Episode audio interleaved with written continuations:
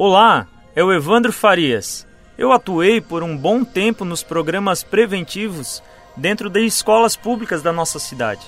E o que mais me chamou a atenção foi o amor, o carinho, a dedicação, o voluntariado, o desapego, a proteção e o impulsionamento por parte dos nobres professores e demais servidores da rede escolar. Uma vez vi uma mensagem que chamou muito a minha atenção, que no Japão País referência na área educacional e de tecnologia, os professores são reverenciados pelos governantes. Sei que não é da nossa cultura comportamental se curvar, mas a reflexão que deixo hoje é que se a educação não for a prioridade, nossa cidade nunca terá o desenvolvimento que sonhamos.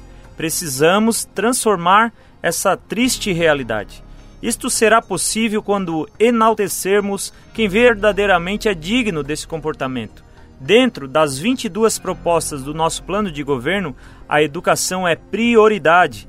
Nossa missão é dar a melhor educação aos seus filhos, a melhor carreira para os nossos mestres e o lugar mais seguro para todos. Por isso peço seu voto.